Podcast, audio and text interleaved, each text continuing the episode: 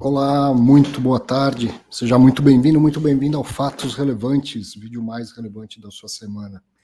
Hoje aqui meio improvisado, estou viajando, acredito que você também esteja curtindo o seu feriado. Eu estou, então eu não estou em casa, mas a gente vai dar um jeito de fazer o Fatos Relevantes da semana, que foi curtinha, quebrada por esse feriado.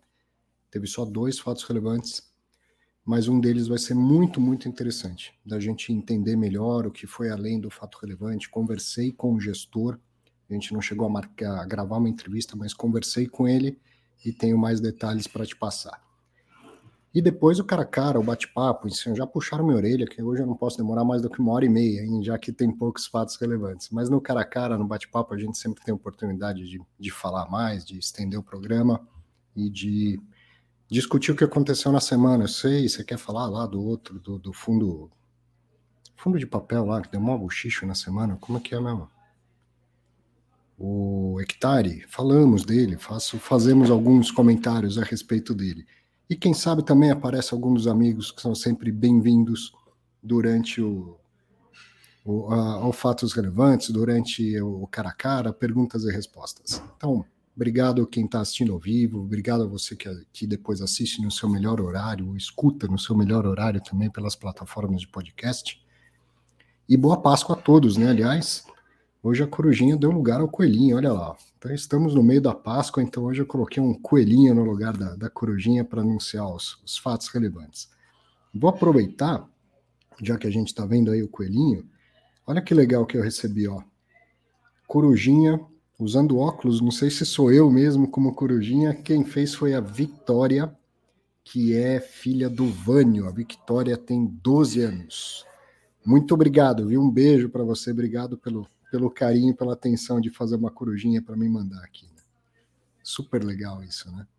Bom, semana, como eu disse, bem curtinha, por causa do, do feriado e o mercado que a gente tem, tem visto aí, que né, falta combustível mas eu fiz uma, uma brincadeira até na descrição desse vídeo, quando ó, não está mais aqui quem falou de emissão de fundo de papel. Porque semana passada eu falei lá um bilhão e meio de emissão em fundos de papel, e aí fica aquela dúvida: será que né, o mercado tem apetite para isso? Será que os gestores né, vão conseguir captar isso tudo tal? E uma delas gerou um rebuliço, que foi a emissão do, do hectare. Depois teve bastante é, comentários em redes sociais, pessoas me perguntando, matérias nos sites especializados e tal. Já já, mesmo que eu não, não toque no assunto, eu tenho certeza que na, nas perguntas e respostas, no cara a cara, você vai trazer o assunto à tona. Cá a gente pode fazer alguns, alguns comentários. Aliás, eu tenho uma, um comentário, uma comparação para fazer, inclusive com um fato relevante dessa semana, que eu acho que vai ser bem legal para te ajudar a, a desenvolver um, uma linha de raciocínio em relação a isso. Então, ó, os fatos relevantes dos fundos com menos de 10 mil cotistas na semana, até esses foram poucos. No dia 11 de abril, teve o General Shopping Outlets, que tem 79 cotistas. No dia 12, teve o Iridium, que é o IRIM11, como bem lembraram na semana passada, né? É, é o, aquele mais novo, que tem menos cotistas, tá? Também no dia 12 teve o Mogno Real Estate Impact Development, que tem 4.070 cotistas. No dia 12, o AF Invest CRI tem 629 cotistas. E no dia 14, sexta-feira, tivemos o FG Agro Fiagro. Olha aí, o Marcos que está comentando, tá aí, ó. FGAA11, Fiagro, que soltou fato relevante, ele tem 2.783 cotistas e o Rio Bravo Crédito Imobiliário High Grade, que é o RBHG11. Esses os fundos com menos de 10 mil cotistas que divulgaram fatos relevantes na semana. E os maiores, os que têm mais de 10 mil cotistas, olha que coisa rara, hein? Aqui, ó. Hoje, no Fatos Relevantes, tem o HGRE anunciando a repactuação dos termos da, de uma venda que ele fez, e o HGLG com definição de data base para os direitos de preferência. Então, esse fato relevante do HGLG é super curtinho, aliás. Já o do HGRE, a gente vai detalhar bastante. conversei com Augusto, ele me explicou melhor, mais detalhes. Fui buscar lá um, um, o que já estava dito no relatório gerencial, além do fato relevante.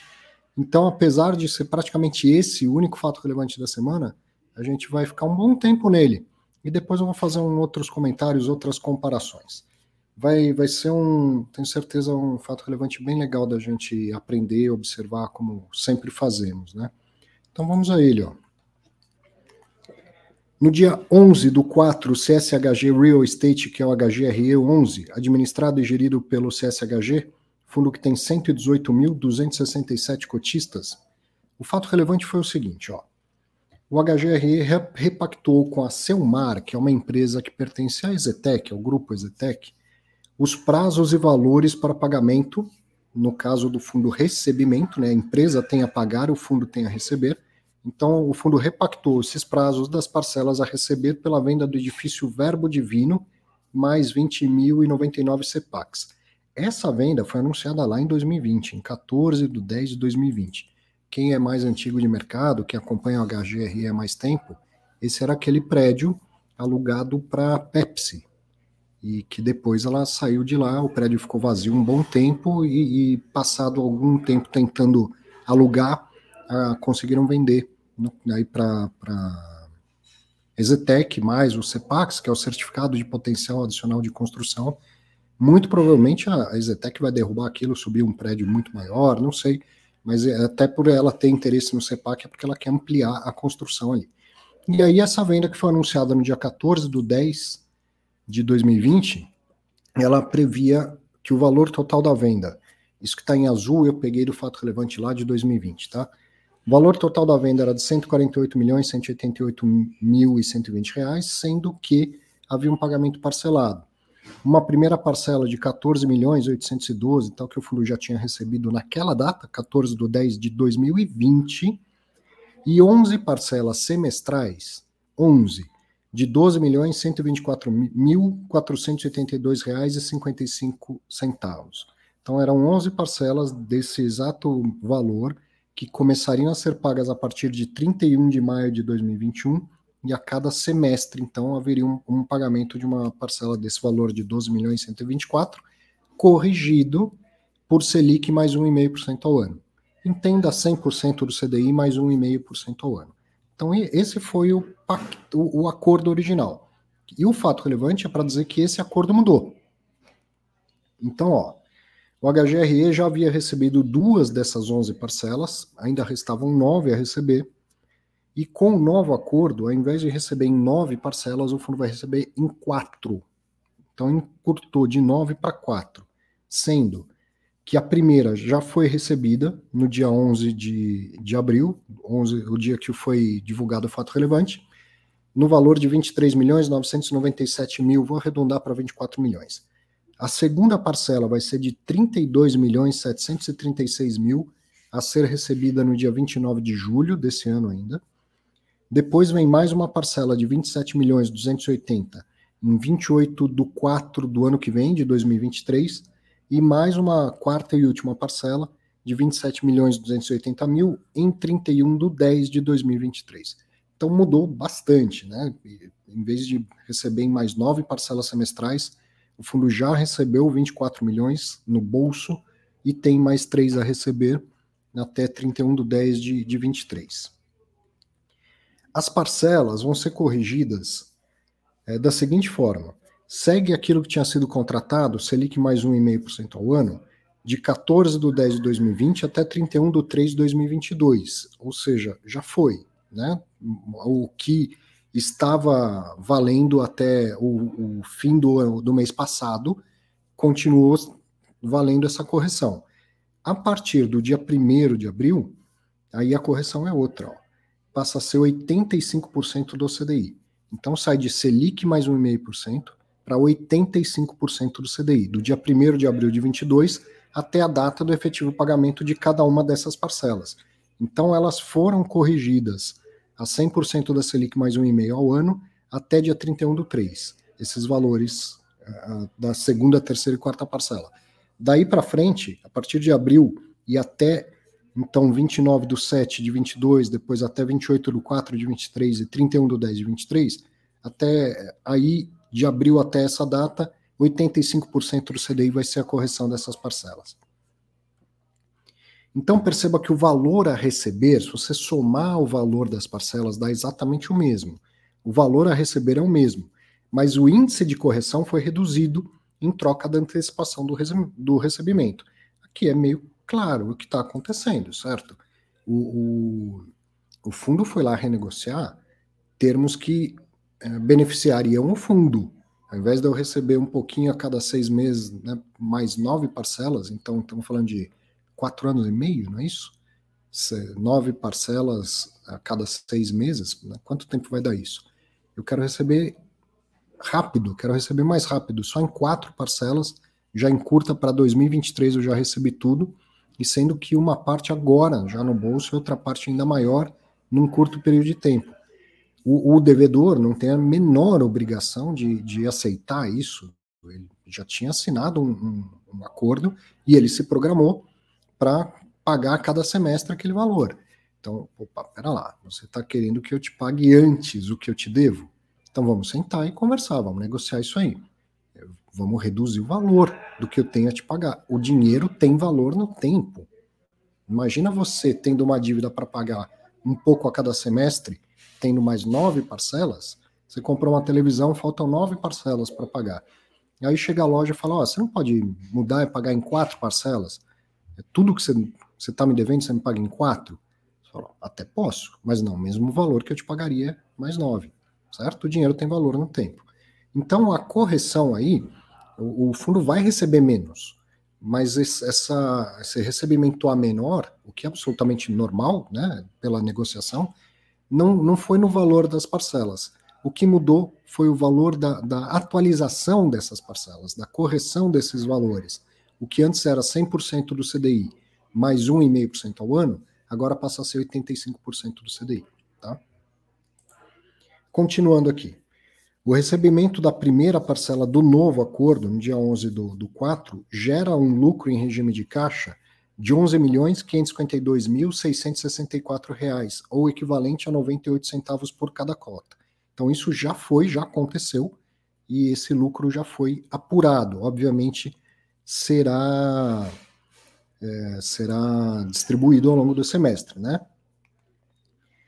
Então, esse era o fato relevante tá? que o, o acordo foi repactuado e que com isso o fundo recebeu antecipadamente o que tinha a receber, concedendo um, não exatamente um desconto no preço, mas um desconto no índice de correção das parcelas a receber no futuro.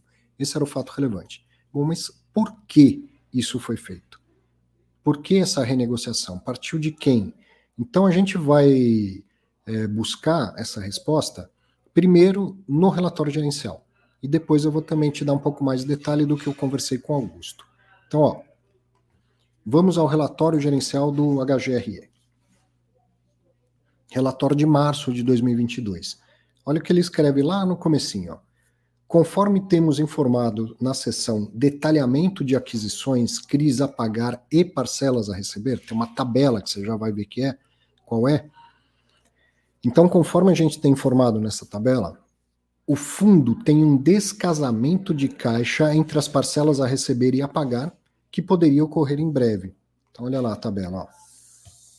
Tem o que o fundo tem até seis meses, de seis meses a 12 meses, e mais do que 12 meses, está lá o que, que ele tem a receber ou a pagar. Então, até seis meses ele tem uma parcela a receber, que é em relação à venda desse verbo divino, isso aqui foi repactuado agora, mas seria 13 milhões e 300. De seis meses a 12 meses, teria mais uma, uma parcela. Então, ele tem 26 milhões e 600 a receber em até seis meses. Em até 12 meses. Depois, maior do que 12 meses, ele tem um CRI a pagar por uma compra lá na Chucri Zaidan de 82 milhões e 200. E vem, vencem mais parcelas, venceriam né, do acordo original lá do Verbo Divino, então ele teria 79 milhões e 800 a receber. Perceba que não está aqui exatamente a data, mas tem um link para os fatos relevantes. Mas se o, o, o apagar vem antes, aqui eu entendo que está na ordem cronológica. Tem um problema de descasamento de fluxo de caixa. O fundo tem uma obrigação a pagar antes de receber dinheiro suficiente para pagar por essa obrigação. E aí, seguindo no que estava escrito no relatório gerencial, e perceba que isso estava muito bem demonstrado, né, claramente demonstrado, no relatório ainda, além da segurança financeira do fundo, o ajuste. Ah, então, ó, de novo, começando na, na, na sequência. Ele mostra pela tabela que tem esse descasamento. Aí, continuando o, o relatório gerencial. Diante disso, estamos discutindo com a Exetec, né, o relatório saiu antes do fato relevante, estamos discutindo com a Exetec, responsável pelo pagamento das parcelas semestrais da venda do edifício Verbo Divino, um encurtamento do prazo e consequente aumento do montante da parcela. Além da segurança financeira do fundo, o ajuste também possibilitará um aumento de rendimento assim que algumas carências de novos contratos do fundo acabarem, em especial, em especial a da Bifly, que terminará em dezembro, com efeito caixa de aluguel em fevereiro de 2023. Assim que o acordo for celebrado, informaremos o mercado por meio de fato relevante. Então, isso já estava no, no relatório gerencial. Quem acompanha, quem lê o relatório gerencial, é, entendeu o fato relevante já de cara. Né? Ele já tinha dito que ele estava buscando esse acordo, acordo com a Zetec. E aí o acordo foi firmado, saiu um fato relevante explicando, então, por que que foi feito esse encurtamento de prazos. Então, o fundo tinha um descasamento de fluxo de caixa e aí resolveu esse descasamento, é, mudando o que tinha a receber da, da Exetec. Ainda assim, passei uma mensagem para o Augusto Martins, gestor do HGRE. Semana curta, difícil, estamos pensando no né, tudo que tem que fazer, mais viajar com a família, aquela coisa toda. Não conseguimos bater a agenda para gravar mas a gente trocou umas mensagens, ele explicou um pouquinho a mais. Então vamos ver o que mais o Augusto pode nos adicionar aqui, ó. É um resumo, não, não tem aspas, não é exatamente isso que ele me falou, tá? É um resumo que eu estou fazendo aqui para você. Então, o objetivo é de equalizar o caixa, como a gente percebeu, viu pela tabela. Eles não vão fazer uma emissão. Obviamente, não está dando para fazer a emissão do fundo, está abaixo do patrimonial. Eles poderiam vender ativos também, poderiam vender alguns imóveis do fundo, mas não está tão rápido de fazer isso, o mercado não está aquecido como estava há pouco tempo atrás. Então a renegociação também encaixa melhor os resultados não recorrentes com as carências concedidas nas novas locações. A vacância do fundo vai diminuir, mas a geração de caixa ainda não vai aumentar, porque tem carências, né? O resultado, os resultados não recorrentes, que são as parcelas da venda, já ajudam a melhorar o rendimento agora, até que as carências terminem e comecem a gerar resultados recorrentes. E para antecipar o pagamento da, da a Exetec pediu uma redução da remuneração, aquilo que eu expliquei, o dinheiro tem valor no tempo. Então, para antecipar esse pagamento, a Exetec pediu uma redução da remuneração que a gestão considerou justa. Então, mudar lá de 100% do CDI, ou Selic, como está no fato relevante, mais 1,5% para 85% do CDI, a, a gestão considerou justa. No próximo relatório gerencial, eles vão explicar o quanto será essa diferença, que é uma continha é, chata de fazer, né? É notar, você consegue perceber, é notório. Eu estou te explicando várias vezes aqui. Era 100% do CDI mais 1% ao ano. Agora as parcelas vão ser corrigidas por 85% do CDI. Então dá para perceber que diminuiu. Agora, quantificar isso, fazer a conta e falar, vai diminuir exatamente 8 milhões 237 mil, mas lá, putz, essa é uma continha chata de fazer, porque é uma conta é, de, de, um, de uma correção pós-fixada, né? não é pré-fixada, enfim. Ele mesmo falou no, no papo que a gente falou, é uma conta chata de fazer. A gente não soltou ainda no fato relevante, mas vai fazendo no relatório gerencial, que tem mais espaço e tal, e a gente vai ver qual vai ser a melhor forma de explicar isso, de deixar bem claro de todo mundo entender. Então fica tudo tudo bem claro aí, né? Havia um problema de descasamento de fluxo de caixa eh, pelas compras que foram feitas no passado, pelas obrigações do, do fundo a, a pagar. Dava para, muito provavelmente lá em 2020, fazendo as operações, qual deveria ser a cabeça do pessoal da gestão? Bom, até lá, a gente faz uma nova emissão, muito provavelmente. Ou a gente vai vender e reciclar imóveis do portfólio, isso também está claro em todos os, os relatórios do, dos fundos do Credit Suisse e tal. Enfim, até lá vai ter entrado dinheiro suficiente para o fundo. Não entrou, veio pandemia, veio tudo mais. Aliás, a pandemia já tinha acontecido nessa época, no, no, no início, mas enfim, não, não conseguiram ter os recebimentos de caixa por via de, de venda ou de emissão de, de cotas Haveria uma possibilidade de fazer uma sessão de recebíveis para um CRI? Acredito eu que sim, mas nem foi mencionada pelo, pelo gestor.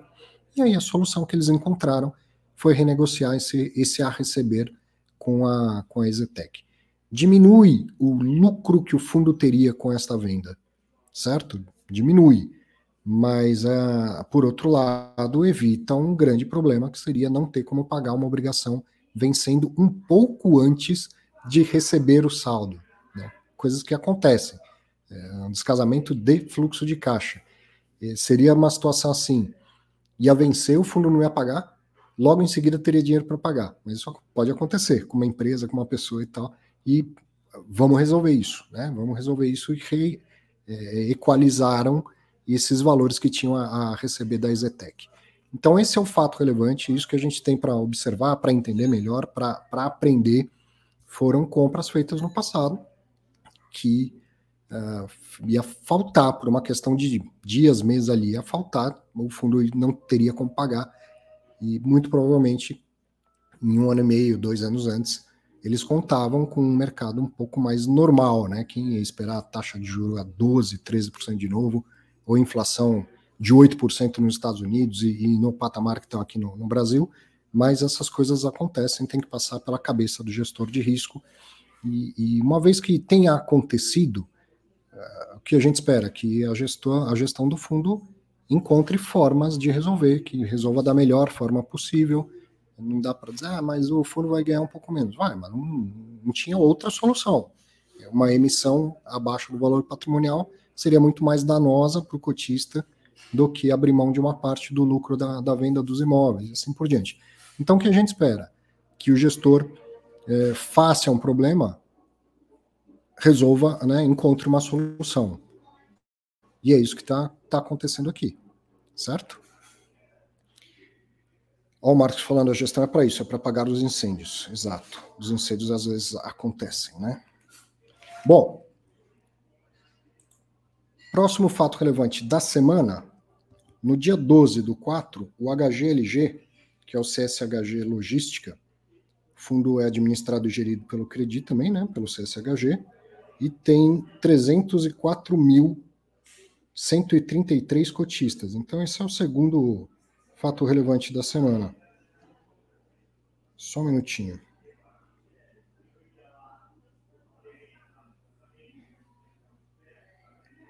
Vamos ao fato relevante do HGLG.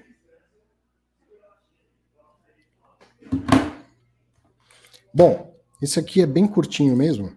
O HGLG está fazendo uma, uma emissão de cotas e não tinha definido ainda a data de corte para saber quem tem direito de preferência ou não. Então, esse é o fato relevante. Foi definido a data do dia 12 de abril para verificação da relação de cotistas que poderão exercer o direito de preferência para subscrição das cotas da oitava emissão. E aí está em azul porque eu fui pegar lá do documento da é, que fala da emissão, né? é uma, uma emissão 400, aberta ao público em geral, de até 600 milhões de reais, arredondando aqui. Tem direito de preferência, a proporção é de 18,04%. A data de corte né, foi anunciada agora dia 12 do 4. E o preço é de R$ 155,99 por cada cota, mais taxas da, do custo da distribuição de R$ 4,52, o que equivale a 2,9%. Então, no total, quem subscrever vai pagar R$ 160,51. O, o Diogo está perguntando aqui, ó. Diogo está falando, essa emissão do HGLG está com preço acima do valor patrimonial. Faz sentido? Diogo, é o que muita gente ama, certo? Que é quando a emissão vem acima do valor patrimonial, porque a eventual diluição dos atuais cotistas é menor. Eu acho o ideal que a emissão seja feita no valor patrimonial, porque daí está né, tá equilibrado para todo mundo, para quem vai ser novo cotista e para quem já é atual cotista. Mas a maioria das pessoas no mercado prefere a emissão acima do patrimonial. E mais, o gestor prefere a emissão acima do patrimonial. É lógico que ele prefere acima do patrimonial, absolutamente compreensível isso. É uma discussão assim que move muitas emoções. Eu, sinceramente, já, já falei várias vezes que não acho tão relevante essa diferença, mas vou tentar explicar rapidamente o, qual é a diferença aí, por que, que eu estou falando que é lógico que o gestor prefere acima do patrimonial. O fundo quer captar, como a gente viu aqui, ó, 600 milhões. Certo? É assim que funciona a emissão de, de fundo imobiliário. E para isso, ele tem que definir um preço. Não, não, se trabalha com uma faixa de preço que nem no mercado de ações. Fundo imobiliário você define um preço. Então eu quero emitir, eu quero captar 600 milhões. Perceba que quanto mais caro for esse preço, menos novas cotas eu vou ter que emitir. Certo? Imagina que maravilha. É, vamos ver se eu consigo fazer rapidinho essas contas aqui, ó. São 600 milhões de reais dividido por 155 reais e 99. Então, ó, ele tem que emitir 3 milhões 846 mil e 400 cotas, tá? Agora, quanto mais caro for, se ele consegue emitir isso a 180 reais, por exemplo, ele vai ter que emitir menos cotas para atingir os 600 milhões de reais. Se ele emitir no exato valor patrimonial, vai ser um pouco mais de cotas, mas em relação ao patrimônio já existente, vai ser a mesma proporção, tá? E se ele emite a um preço abaixo do valor patrimonial, para captar 600 milhões, ele tem que emitir mais cotas. Então, quando tem uma emissão, está acontecendo uma venda do patrimônio do fundo, uma venda de mais cotas, né? A emissão de novas cotas é uma venda do patrimônio do fundo. Quem está vendendo quer vender mais caro quem está comprando deveria querer comprar mais barato, certo? Então, se o gestor, nesse, é sempre em nome do fundo, é o cotista que está nos dois lados, tá? Mas se o gestor percebe que a cota está acima do que deveria valer pelo patrimônio, e que se ele emitir aqui, ele consegue captar dinheiro emitindo menos cotas, significa que a, a composição das, do, das cotas atuais mais as novas cotas, como aqui vai crescer proporcionalmente menos do que já existe, fica mais fácil, esse dinheiro fica mais barato, fica mais viável entregar resultado, manter rendimento, aumentar rendimento, certo? Então, eu acho que se o fundo está acima do patrimonial, é obrigação do gestor é, oferecer novas cotas para o mercado, porque ele é acima do patrimonial e só é, isso acontecendo só na bolsa, no secundário, eu compro as suas cotas, meu dinheiro saiu do seu bolso, foi para o seu bolso, né? Mas não entrou nada no caixa do fundo. O gestor olhando isso fala: ah, escuta, se você, Arthur, está disposto a pagar esse preço, tá na, eh, na bolsa, então paga para dentro do fundo, para eu pegar esse, esse dinheiro, comprar mais ativos e gerar mais resultado para o fundo. Tá? Então o gestor tem que emitir quando está acima do patrimonial. E ele prefere emitir acima do patrimonial. Você me pergunta se faz sentido? Eu, Arthur, gosto de comprar coisa boa a preço bom. Não gosto de pagar caro. Então, eu não não vejo sentido, não é, não estou falando do HGLG, estou falando de qualquer emissão acima do valor patrimonial, não vejo sentido em pagar acima do valor patrimonial, tá? Mas a maioria das pessoas ama a emissão acima do patrimonial. Por quê? Porque quem não acompanhar a emissão vai ser menos diluído porque o aumento do número de cotas é menor proporcionalmente ao, ao número já existente de cotas, tá? Então, se faz sentido cada um dos cotistas, dos investidores, é que tem que fazer a sua avaliação, se faz sentido comprar nesse preço ou não, se faz sentido aumentar a sua posição no fundo, às vezes, independente do preço, você já tem posição grande demais no fundo e não deveria aumentar, ou coisa assim. A decisão de investimento é de cada um, tá? Mas você me pergunta, faz sentido comprar qualquer fundo, independente se é o HGLG, acima do valor patrimonial? Se essa diferença for pequena, como eu sempre falo, até 1,10 ou 0,9 do patrimonial, considero igual, considero igual, né, num fundo de tijolo. Se essa diferença for pequena, pode fazer sentido. Se estiver muito acima do valor patrimonial, eu acho caro qualquer fundo muito acima do patrimonial. Bacana. Sempre boa essa discussão. Destaques da semana. Vamos lá. Essa semana não teve não teve fiz em exame. Feriadão de Páscoa, eu tava, tava aqui já. Tô em Ibiúna, na casa de, um, de uns amigos. Então não teve fiz em exame. Acho que o grande destaque da semana foi essa grande polêmica e desvalorização das cotas do, do HCTR. Acho que até falei o, o, o código ou o nome do, do fundo errado no, na abertura aqui do, do programa.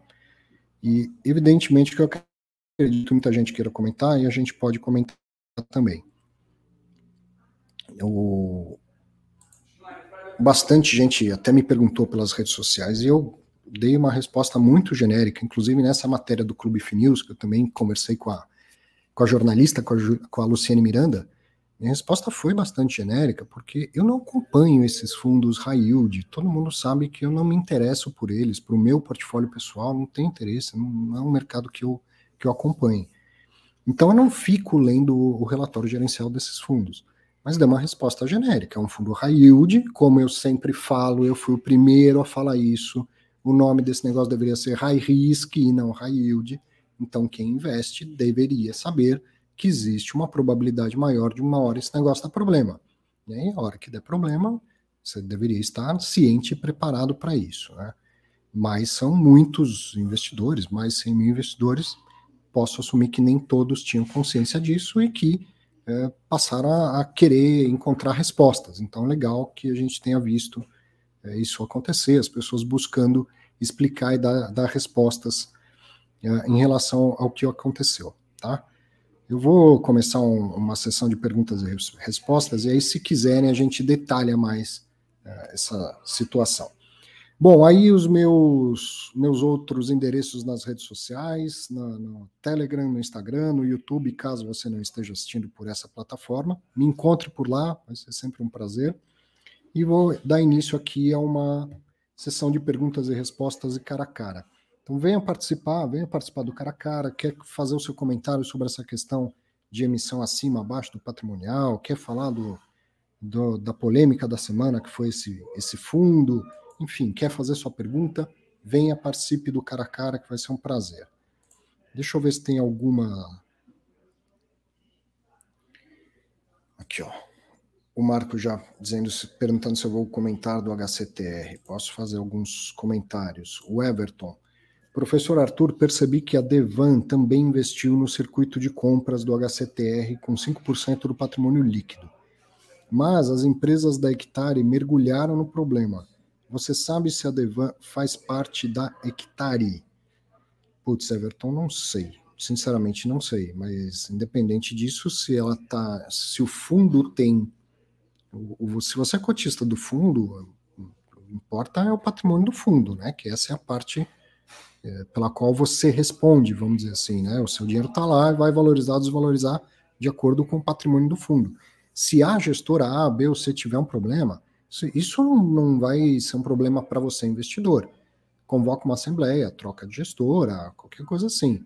Mas a, a, o que te importa é se está vendo que o, o, fundo investiu no mesmo ativo do outro e esse ativo você acha que pode ter um problema do ponto de vista de desvalorização patrimonial, é, é isso que, que importa. Se são empresas do mesmo grupo ou não, vai ser menos relevante no, no caso para o investidor, né?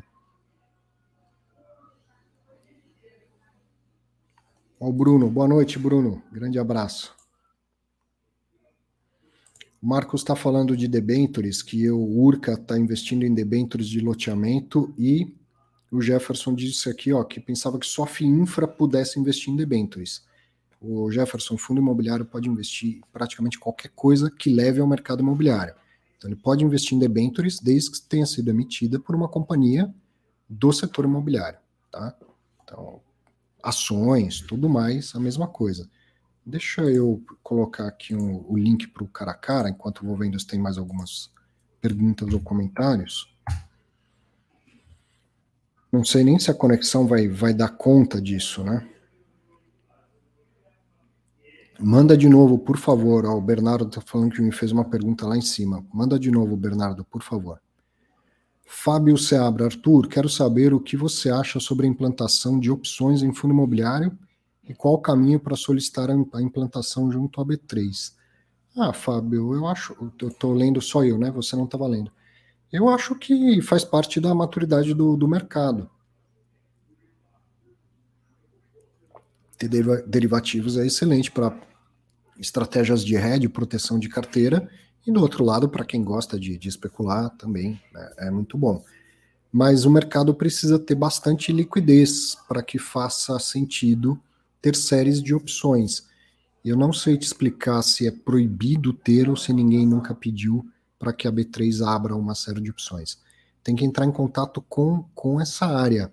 Pergunta na sua corretora, assim, se fosse, é, por exemplo, se você quisesse pedir para abrir uma série de opções de ações, a, a B3 ela não se recusa, ela abre. Ela oferece no começo do exercício lá aquele, tais vencimentos. Aí você fala, mas os vencimentos são todos de valor cheio. Eu queria um que, vem, que o vencimento fosse R$ 10,23. Você pede para abrir e ela abre a série para você. Então pergunta na sua corretora, quem pede é a corretora, né? Faz isso por você. Pergunta na sua corretora qual é essa área, como que falaria lá e se é possível tirar uma dúvida a respeito da emissão, da abertura de opções sobre fundos imobiliários. Mas eu sou, havendo liquidez, eu sou favorável, né? O mercado vai evoluindo com, com mais opções. Martim fala, Arthur, sou conservador em fundo imobiliário, tenho minha carteira concentrada em três grandes gestores. Como você avalia o risco de concentração em gestão? Quineia, Credit Suisse e BTG. Ah, bom, Martin, são, como você disse, três grandes mesmo gestores, né? É, então é importante você, é, se é para concentrar, que não sejam em gestoras pequenas, ou não é, nem, não é nem tanto o tamanho, mas o tempo que elas têm, a tradição que elas têm, o, o quão elas já foram testadas, por crises, como elas se saíram do ponto de vista da transparência, da resolução de problemas, tá certo? Então, é, procure, se tiver que concentrar, concentrar em professora, em, em administradoras que se mostrem confiáveis aos seus critérios. Mas procure diversificar, sempre melhor, né? Sempre melhor.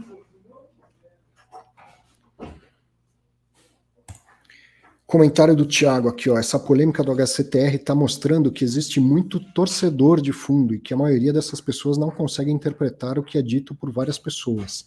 E aí sobram ataques. Só um minutinho.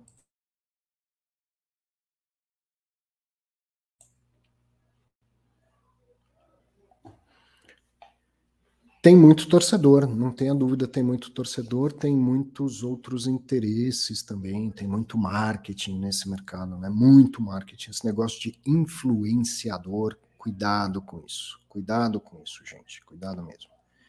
Mas sim, tem muito torcedor. Ó, um minutinho, tá chegando o pessoal para participar do cara a cara, dá só um minutinho, eu vou abrir um pouco uma porta aqui.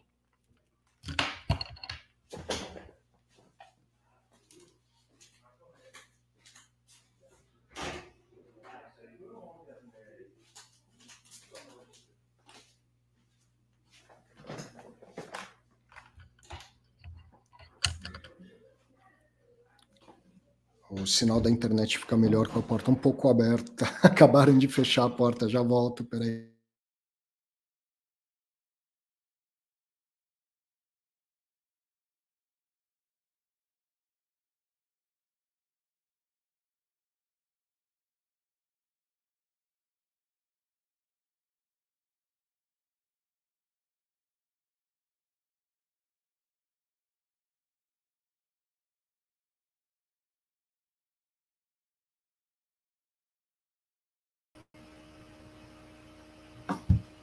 Funciona cara a cara. Tudo bom, Lucas? Tudo bem, professor? Estou de novo aqui, de novo. de carteirinha já. É, consegue me escutar bem Sim, aí? Bem eu também Sim. tenho problema com a minha porta aqui também, que ela é fechada, ela também não funciona tão bem. É, mas acho que essa semana o grande fato que a gente tem aí é o HCTR, né, de novidade aí uhum. pessoal, e eu vou fazer alguns comentários sobre a questão do high yield ou do high risk, como o professor fala, né. É, pessoal aí, como acabou de vir um comentário aí falando que são torcedores, é, também vejo, também tem muita essa opinião uhum. algumas vezes. Eu acho que quando tu assume o risco de ter um high yield ou um high risk na tua carteira, tu tem que assumir o compromisso e a disciplina de tu trabalhar olhando os informes.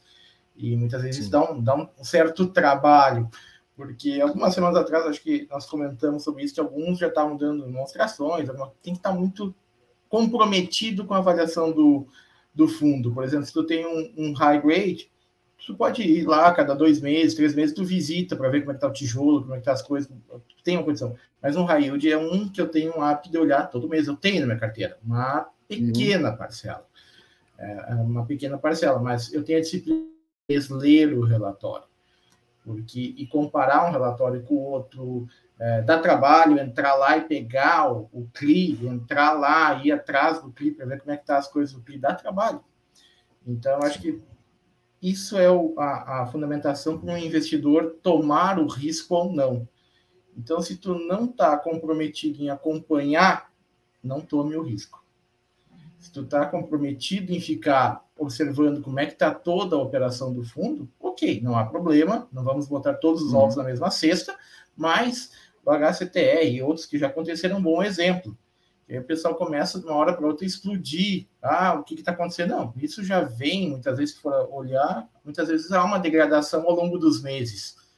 E alguns fatos vão te levando a concluir que isso está. Alguma coisa não está bem. Eu acho que o HCTR, uhum. nessas últimas semanas, ele vem vindo com muitos comentários. Agora, toda o YouTube, todo mundo está comentando. Mas esses fatos já vêm acontecendo há alguns meses. Então, não vai ser uma, nenhuma novidade, talvez agora no mercado. Então, minha, meu comentário é só esse. Se tiver numa carteira, que sejam comprometidos, o investidor seja comprometido com esse high yield. Mande é. e-mail para o RI, faça o que tem que ser feito.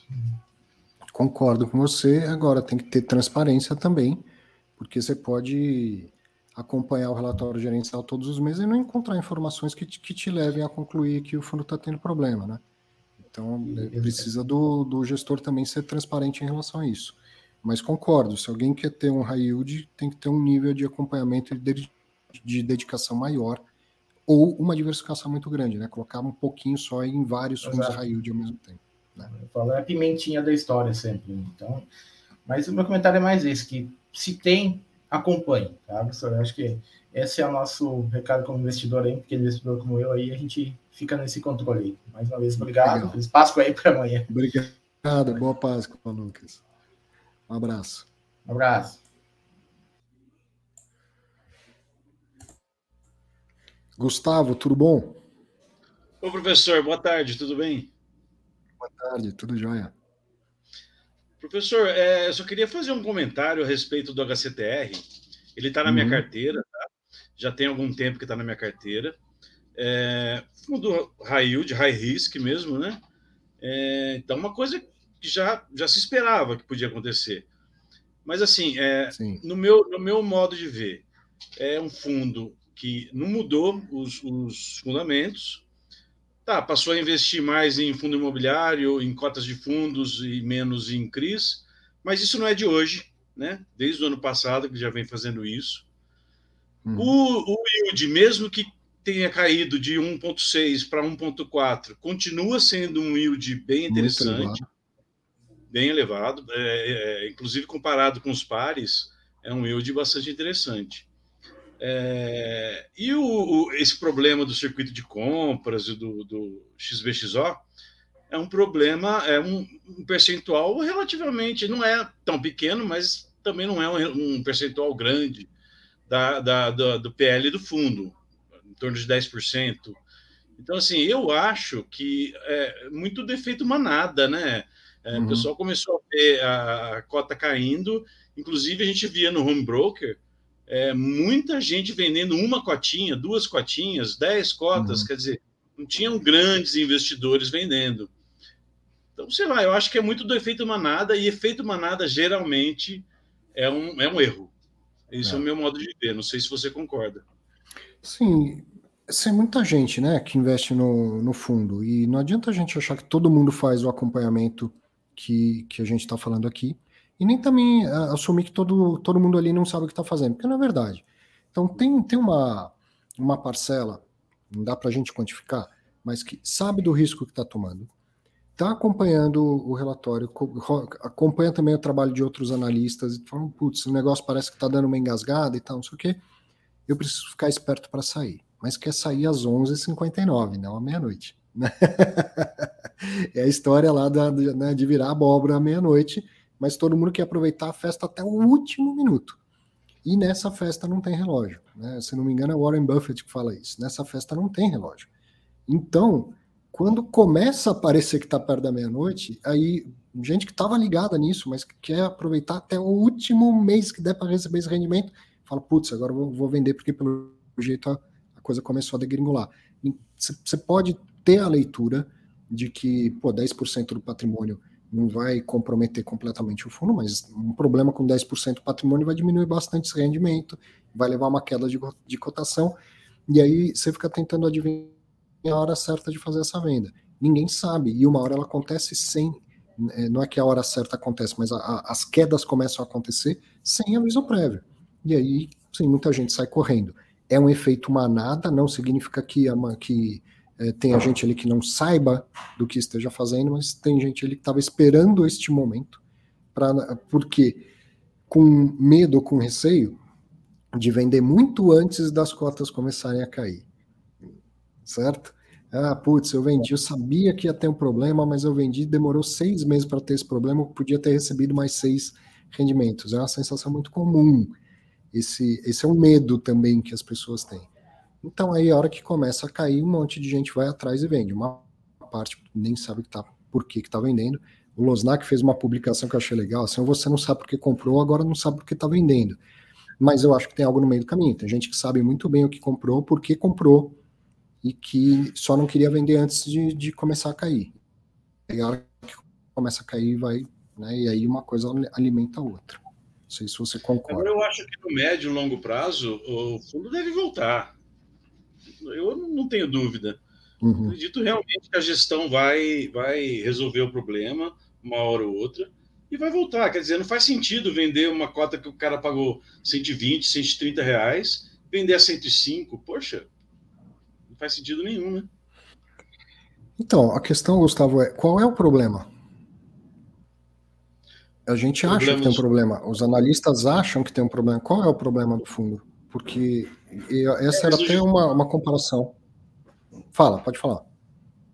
Não, eles não divulgam, né? Eles não, não, o relatório é muito, muito escondido, as coisas não, não fica claro, né? Entendeu? Era, era isso, é isso que eu ia comparar com o caso do HGRE que a gente viu aqui. Então, o HGRE está tendo um problema.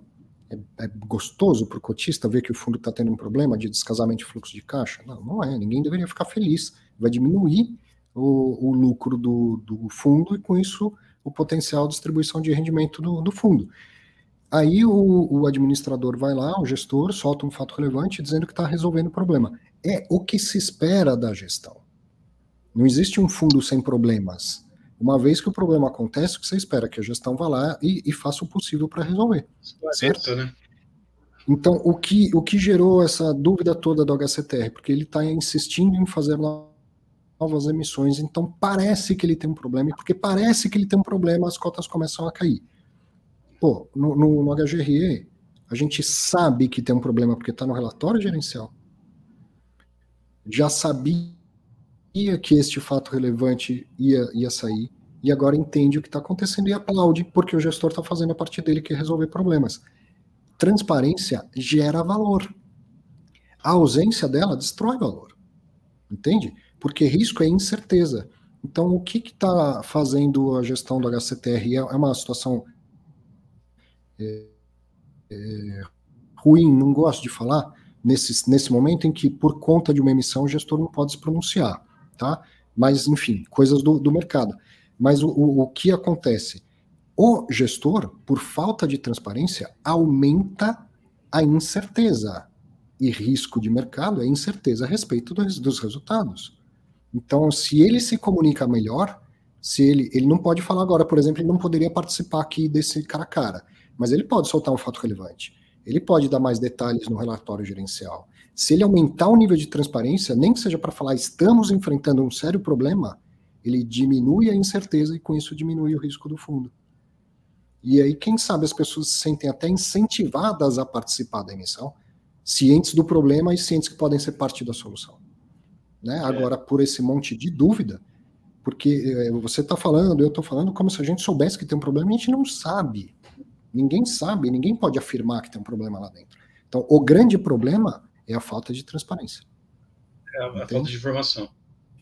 Agora, quanto àquela pergunta que um, que um, um, espectador fez sobre a Devan, o que eu sei, posso estar errado, mas o que eu sei é que tanto o Hectare quanto o Devan uhum. e a R Capital são do mesmo grupo econômico. Inclusive, eles estão estabelecidos no mesmo endereço comercial. Uhum. Então, é, são, todos, todos são do mesmo Deva, Hectare, Versalhes, Tord, todos do mesmo grupo econômico. É, é, não sei dizer se isso aumenta o risco ou não, mas por quê, né? Porque não uma só gestora com tudo concentrado ali e tal, porque tantos endereços, é, tantos nomes diferentes para a mesma atividade. Uma coisa é ter um grupo, é, um grupo em que cada caixinha embaixo do, da minha holding faz algo diferente. Agora, por que ter quatro né, CNPJs que fazem a mesma atividade? Né? Enfim, coisas que cada um tem que avaliar se, se ficar confortável ou não com isso. Com certeza. Arthur, muito obrigado. Tá de parabéns aí Obrigado pelas lives. Acompanho todo sábado. Tamo aí. Obrigadão. Boa Páscoa. Um abraço. Para você também. Obrigado. Hoje tá, é dia dos Gustavos. Gustavo Vaz, tudo bom? Tudo jóia, professor. Me escuta? Sim, escuto muito bem. Veja só, Não, eu queria fazer mais um comentário sobre esse mercado geral. Né? A gente vê que os fundos imobiliários são majoritariamente de pessoas físicas, né? E então, às vezes, eu vejo essas preocupações até com o HCTR e outros fundos, no caso lá do MXRF. É, o que eu vejo é que as pessoas, por serem talvez iniciantes, e aí eu também sou, mas uhum. tem uma carteira, acredito que mais conservadora do que uma grande parte das pessoas, até com quem eu converso, né? E gosto muito das suas análises. O senhor também disse que tem uma carteira mais conservadora, não gosta muito do high risk e tal. É, também sou dessa premissa, mas às vezes vale uma pitadinha, uma apimentadinha ou tentar colocar um risco e aí vale da pessoa se conhecer o seu perfil de investidor. Né? Que aí eu vejo que as pessoas às vezes não sabem, ou às vezes até fazem aquela concentração, o cara vê que o HCTR, nesse caso, e aí assim, a gente está citando esse nome só porque é o que está em evidência. Mas aí, às vezes, as pessoas querem botar uma bolada grande, grande parte do seu patrimônio naquilo, e quando acontece uma coisa dessa, aí fica com a mão na cabeça, né? Eu acho que as pessoas também têm que olhar o caso da diversificação, que pode uhum. ser uma blindagem, não que não vá acontecer, que, claro, nem o professor Arthur, nem o Baroni, nem ninguém vai saber escolher só os fundos que são bons, pessoal, né? Eu acho que você, às vezes, vai escolher um fundo que pode ser que não tenha uma performance tão boa. Porém, acredito eu que a diversificação seja uma forma de você tentar minimizar essas, essas volatilidades e se aquele fundo que você tem, você colocou para ser uma apimentada, você tem um percentual pequeno, se acontece uma coisa dessa, sua perda é pequena e aí você até consegue se desfazer. Não sei se estou certo, professor, era só uma análise. É, gosto muito do seu trabalho, tenho acompanhado Obrigado. aqui o, os seus comentários são muito válidos, até para essa fase de aprendizado que eu estou desenvolvendo. Obrigado. É isso aí, Gustavo. A diversificação, ela primeiro protege o nosso patrimônio. E, e isso deveria estar na cabeça de todo mundo. Você primeiro protege. Para depois tentar ganhar. Né? É, sabendo que ativo, uma outra classe de ativo pode estar valorizando por outro motivo, e, e, aí com, com o efeito da diversificação você protege. Não, não perder ou perder o menos possível. E, e depois, né, com, apimentando um pouco, chegando até o nível que é confortável de risco para você, você vai buscar multiplicar o seu, seu portfólio. Então é, é para isso que se diversifica, e quem diversifica tem que aprender a lidar com, com o que está desvalorizando lá dentro, não é para vender porque está caindo. Como eu falo, quando sua carteira é diversificada, tem que ter coisas lá que discordam, tem que ter ativos que discordam, eles não podem estar tá subindo ao mesmo tempo e caindo ao mesmo tempo. Né?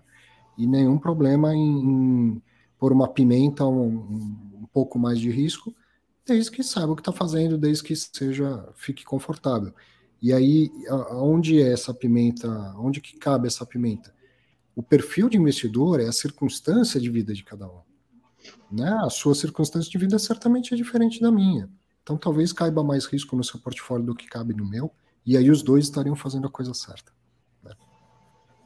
Perfeito, perfeito, concordo. Beleza, professor. Valeu, era essa contribuição. Muito obrigado por tudo. Eu que agradeço. Um abraço. Tchau. Tchau, tchau. Fiquei devendo a, a, resposta do Bernardo que enviou de, novamente aqui, então vou aproveitar. Poderia explicar como acontece a avaliação por fluxo de caixa descontado e como identificar essa parcela na composição do valor total do ativo? E ele segue dizendo como saber o quanto um contrato compõe na avaliação de um imóvel. Acredito que um bom exemplo seja o XP Corporate Macaé, que observou uma avaliação negativa de 20% em imóvel após a saída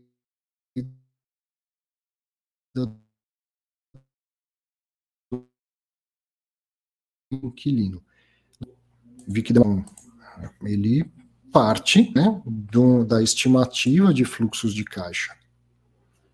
Quanto aquele ativo vai gerar de caixa? No nosso caso aqui, um imóvel para renda. Quanto ele vai conseguir ter de geração de caixa a partir da, uh, uh, dos aluguéis? Eu estou vendo, está chegando mensagens que estava tá travando, eu acredito que agora já tenha deixado de travar e existe um delay. Olha o Danilo, ó. Pensando em você mesmo, Danilo. Pô, vem, vem me tirar dessa roubada aqui de, de responder isso. Brincadeira, roubada não, pergunta muito boa mesmo. É, então, você parte da, de, de projetar quanto você, analista, acredita que aquele ativo é capaz de gerar caixa, correto? E aí, que ativo é esse? Ele tem. Você está pegando um prédio e considerando que ele vai ter muitos inquilinos ou que ele vai ter um único inquilino?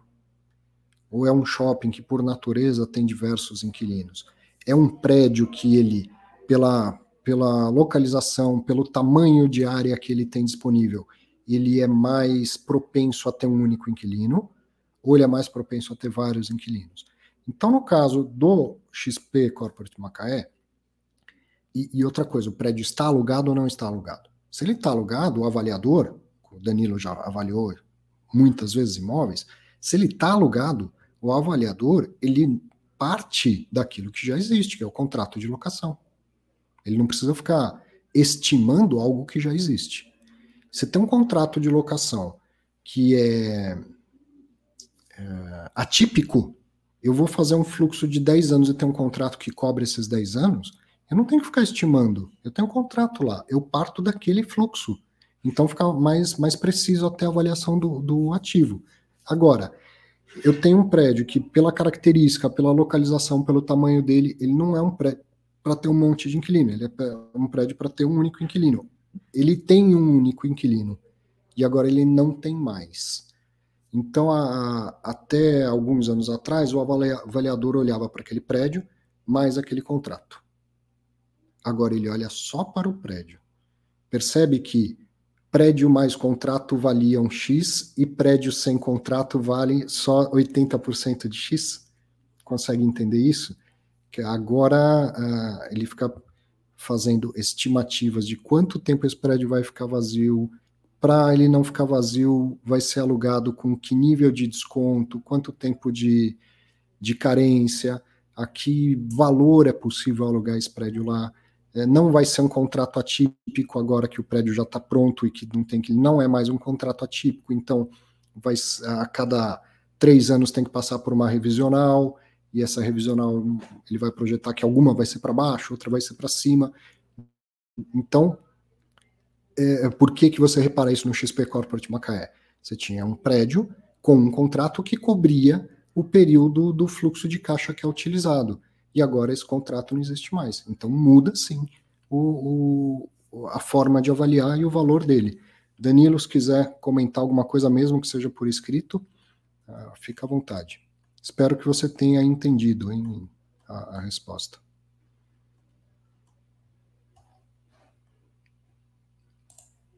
Henry, tudo bom? Tudo bem. É, eu queria fazer uma pergunta, mas é referente a alguns programas passados que eu não consegui participar. É, eu estou na mesma situação do Lucas aí, quando o dia que, o filho faz barulho, não tem jeito.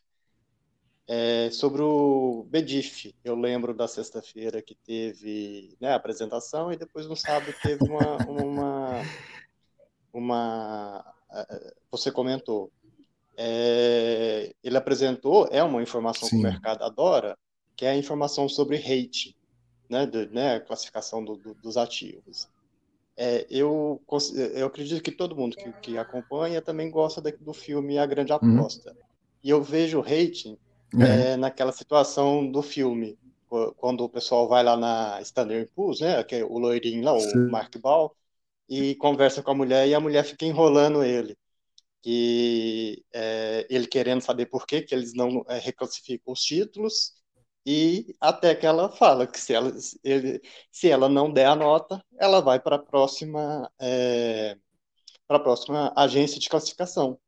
Então, por exemplo, eu vejo no mercado, assim, é uma coisa que o mercado adora, mas é uma coisa que eu acho que não funciona, né? Tem a informação lá, mas é, é a mesma situação também para os auditores, KPMG, esses negócios. Se realmente eles é, as auditorias funcionassem, não teria acontecido o que aconteceu com o, com aquela empresa de seguros, né? O, é, fugiu o nome agora. É, a, a resseguradora lá que, que caiu bastante na bolsa.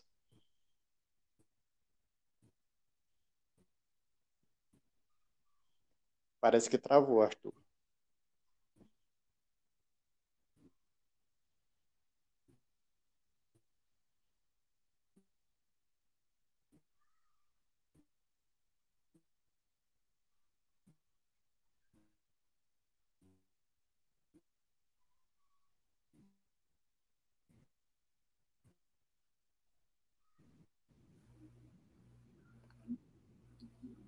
Arthur?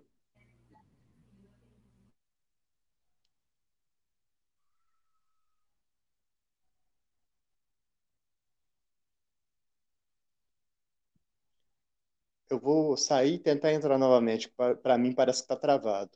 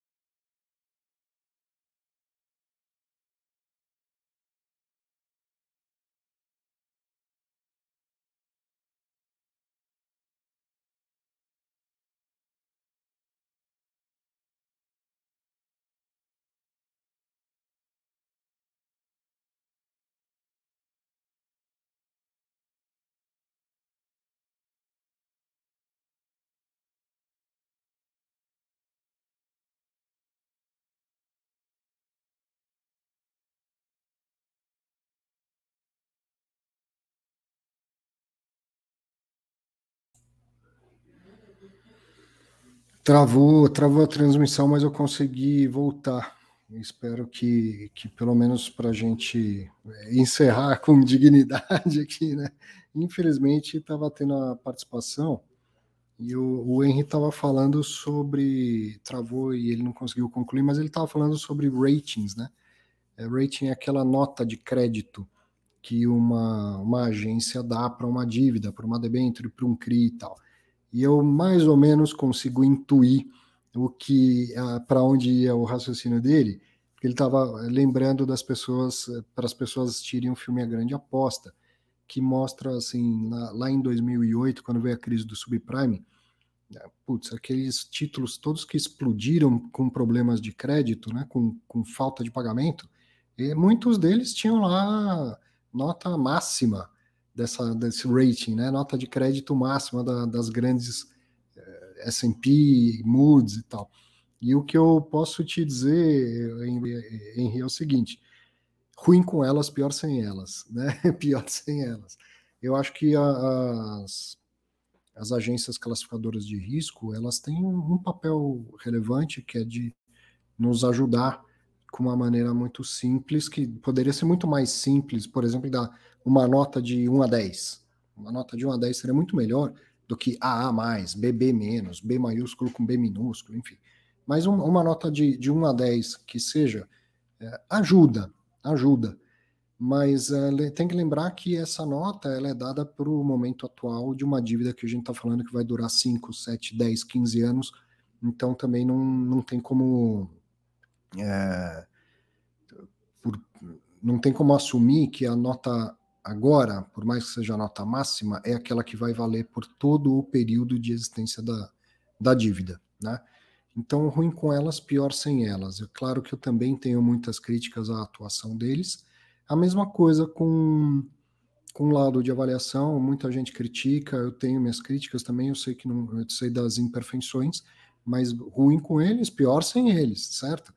Tanto a, ao lado de avaliação de um ativo, de um imóvel, de uma empresa, quanto a nota de, de crédito atribuída a, uma, uma dívida de uma empresa, são ali opiniões de valor baseadas nas premissas A, B, C, que estão todas dadas as, as claras lá. Então não é para não é para a gente simplesmente olhar e falar, ah, tem nota máxima de risco, posso investir tranquilamente. Não. E é por isso que, é, no caso do, do BDIF, você falou, você não estava falando exatamente do BDIF, mas dos FII infra em geral. Pô, investir em FII infra, mesma lógica de investir em fundo imobiliário, gente. Importa saber o que tem lá dentro e quem é o gestor. Certo? O que tem lá dentro e quem é o gestor.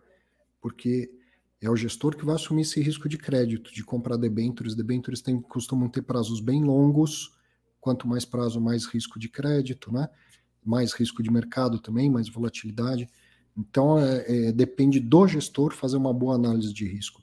Tanto que ele é capaz de fazer investimentos de, de títulos, de debêntures. Gestores de fundo de CRI fazem isso o tempo todo.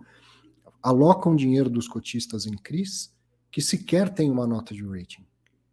E, e, e, então não é um impeditivo, não é porque não tem uma nota que ele não vai investir. O gestor é um profissional que deveria ser capaz de fazer a sua própria avaliação de, de, de risco de crédito e aí alocar ou não e quanto alocar. Não só isso, qual é o nível de retorno que é que, que vale a pena alocar ali. Né? Para correr esse risco de crédito, tem que ganhar quanto acima de um título menos arriscado. Então eu gosto da ideia assim da diversificação por meio de de fundos de infra. O que eu, professor, nunca gostei muito é da alocação direta em, em debêntures de infraestrutura, porque daí eu acho que é uma relação risco-retorno muito mal precificada, muito mal precificada, porque o investidor, pessoa física, quando ele escuta, quando conjugadas juntinhas as palavras isento de imposto de renda, isso hipnotiza a maioria dos investidores, pessoa física, tá? E, e no caso da, da debenture de infraestrutura, por conta da isenção de imposto de renda, muitas vezes ela sai mal precificada, no sentido de que o que ela oferece de retorno é muito baixo em relação ao que ela oferece de risco. E um gestor de fundo não vai entrar nessas emissões que vão sair muito baixo. Às vezes ele compra essa debenture 15 dias depois, dois meses depois, sai na emissão num preço, Aí no mercado secundário o preço cai, a rentabilidade já fica interessante, ele vai lá e compra. Então, uh, você não precisa, por não confiar, viu, Henry, por não confiar na, na Standard Poor's, na Moody's e tal, você não precisa deixar de investir. Você tem que confiar no gestor do seu fundo, no gestor que vai investir para você, tá?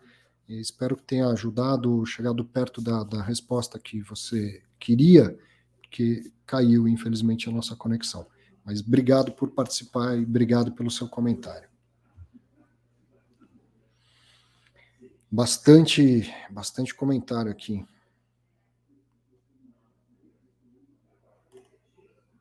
Olha, Adivaldo, grande Adivaldo. A própria SEC não atuou de forma diligente, pois estavam comprados, pelo menos no filme mostrou isso. Pô, um abraço para você, Adivaldo. Aliás, você me ligou essa semana, eu não pude te atender mas estava uh, enrolado, você sabe. Adivaldo, quando eu comecei a trabalhar no mercado de capitais em 1999 na corretora Intra, a gente dividia, né, a gente sentava um do lado do outro e dividia o mesmo computador. Quer dizer, ele foi generoso o bastante. O cara já tinha uma baita experiência, era profissional de verdade, tinha senha de operador de pregão, aquela coisa toda. e pegou esse moleque jovenzinho aqui de 21 anos de idade, ó, me ajudou muito, me ensinou muito, ainda dividia o computador para a gente conseguir uh, atender cada um a sua carteira de clientes, né? Foi um, é um grande amigo e foi também um grande professor, principalmente no, no início. Trabalhamos 10 anos juntos lá na Intra. Grande abraço, Edivaldo, que legal que você está acompanhando aqui.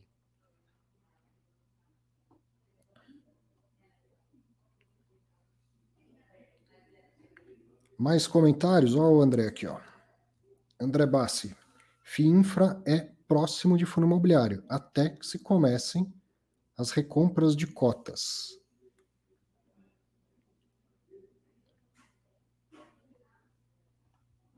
Não sei se.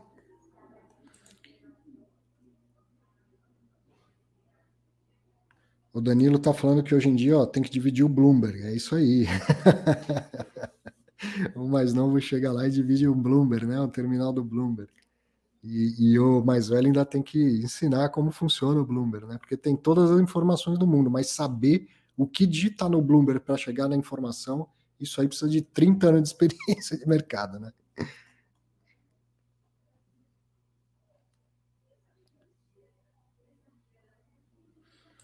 O Bruno está perguntando por que, que, a maioria dos fundos imobiliários tem cota por volta de, de 100 reais. Uma convenção, vamos dizer assim, Bruno, e por, por uh, pela experiência dos gestores. Já teve fundos, os próprios, os dois que a gente falou hoje, HGLG e HGRE, no passado eles, eles tinham cota por volta de mil reais. E aí alguns fundos tinham cota em 10 reais, um real e tal. E, e a experiência foi mostrando que a cota por volta de 100 funcionava bem por N motivos. Fica mais fácil para você fazer comparação de rentabilidade. Foi lançado a 100, agora está 200. Pô, até o advogado aqui consegue dizer que subiu 100%, né? Foi lançado a 100, agora está 80, pô, caiu 20%. E também problemas que são cada vez mais do passado, mas aquele negócio de mandar cartinha, mandar informe de rendimento, mandar convocação de assembleia, se o fundo tem é, cotado abaixo de 100, tem um monte de cotista isso gera um monte de envio de correspondência, um custo desnecessário. É, se ele tem cota muito acima de 100, ele acaba tendo menos liquidez do, do que os outros. Então, os próprios gestores foram percebendo que era mais eficiente ter o, o fundo cotado próximo de 100. Só por isso. O Muniz está falando por André entrar porque o Bedif quer fazer recompra. Entra aí e explica melhor. Adivaldo, você você merece, um grande professor. Obrigado, Edivaldo. Um grande abraço. Bom, se não tivermos. Foi aprovado e está em Assembleia a possibilidade do Fundo 555 listado de fazer recompra de cotas. É o caso, né? O FINFRA é um, é um fundo 555. Né? Ele foi criado por uma outra instrução, mas a essa instrução alterou a, a instrução 555. Então, o FIINFRA é um fundo 555 fechado listado em bolsa. Pode ou não ser um condomínio fechado, os que são estão listados em bolsa. Então, o André está dizendo que uh, existe uma possibilidade de ser aprovado em Assembleia um 555 fazer recompra de cotas. André, interessante uma recompra de cotas. Você vê risco nisso? Se o fundo está abaixo do valor patrimonial e o gestor vai lá e recompra cotas do fundo, ele está gerando valor para o cotista, né? Concorda comigo? Faça, faça seus comentários, se não hoje, numa próxima semana a gente com uma conexão melhor. Aliás, na próxima semana também é feriado, mas numa outra a gente traz esse assunto para tratar com mais detalhes. Ó, o Muniz também quer saber se você vê a recompra como algo negativo, parece uma boa para quem detém cotas abaixo do valor patrimonial. Raciocínio parecido com, com o meu.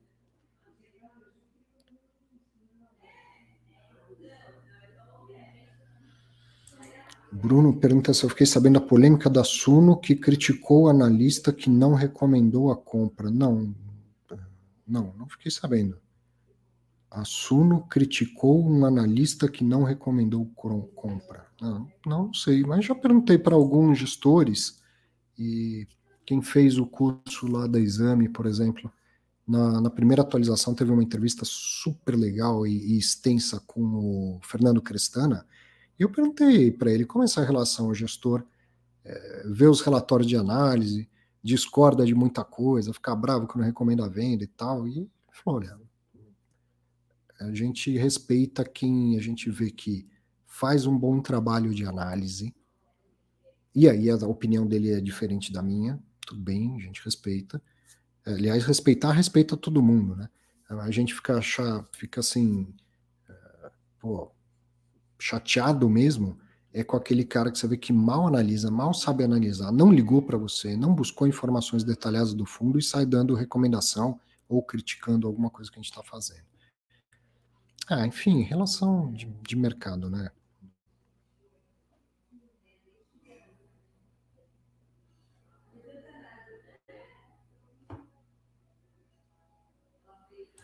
Ó, o André está falando aqui que a recompra é boa para TIR, para taxa interna de retorno, mas é péssimo para o fluxo. E é, ainda tem um, um complemento. E pode facilitar muito o takeover, pode facilitar muito de alguém ir lá comprar, é, comprar essas cotas e, e tomar o próprio fundo, né?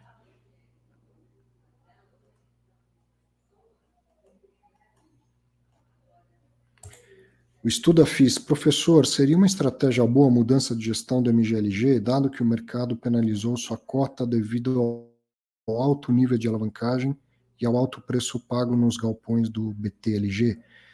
O estudo FIS é o seguinte, cara, é, tem dois pontos aí. Tem o cotista e tem o gestor. Se o gestor não quer mais, é ótimo, então, trocar de gestor. Percebe? Se o gestor não quer mais fazer a gestão, a melhor coisa para o cotista é que ele não faça mais. Ele não quer. Né? A gente quer um gestor é, alinhado, e aqui, independente do caso em prática, a gente quer um gestor alinhado, um gestor que está afim de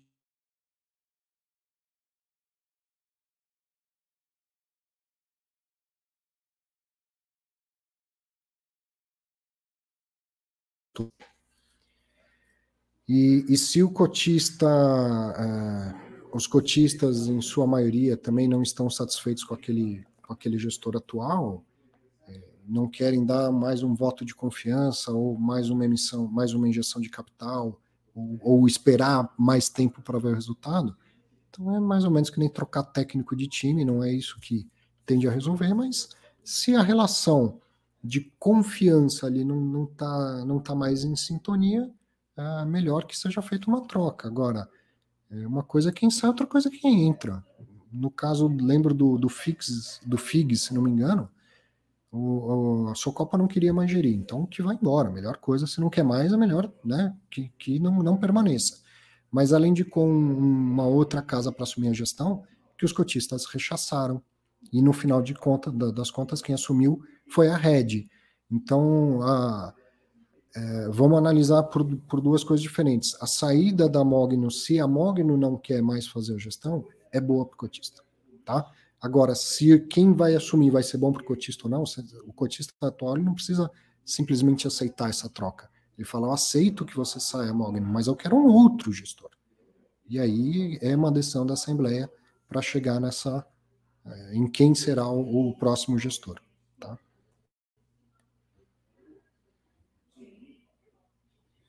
O Bruno fez a mesma coisa aqui. Acabei de comentar, né?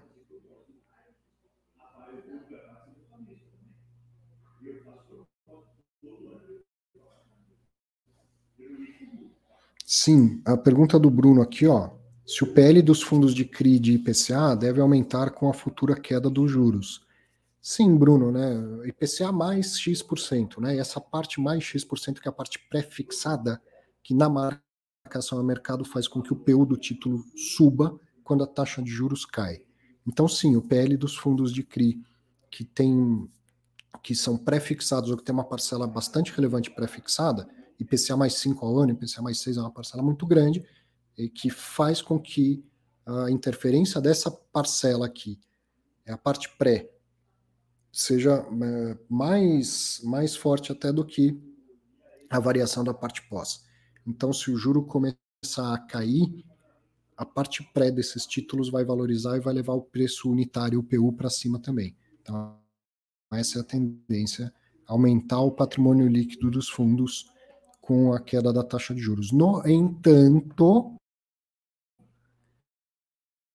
a distribuição de rendimento muito provavelmente vai cair. Certo? Então aí voltou. Então, uh, uh, o fundo que paga IPCA mais alguma coisa, se o juro está caindo porque o IPCA caiu também, então a distribuição de rendimento dele deve ficar menor. Certo? Bom, uh, estamos a uma hora e vinte. Se eu ficar mais do que uma hora e meia, eu vou tomar bronca hoje. E, e além disso, a conexão está tá falhando bastante. Vou, vou ficar por aqui. Agradecer a todos que participaram, quem tentou e não, não conseguiu. Principalmente desejar uma ótima Páscoa a todo mundo. Agradecer novamente a Vitória que me mandou uma corujinha. E fatos relevantes ao vivo, esse bate-papo eu gosto pra caramba. Muito obrigado. Você que, que assistiu ao vivo e quem assiste depois ou quem escuta depois no seu melhor horário. Compartilhe também com seus amigos, seus contatos. Grande abraço.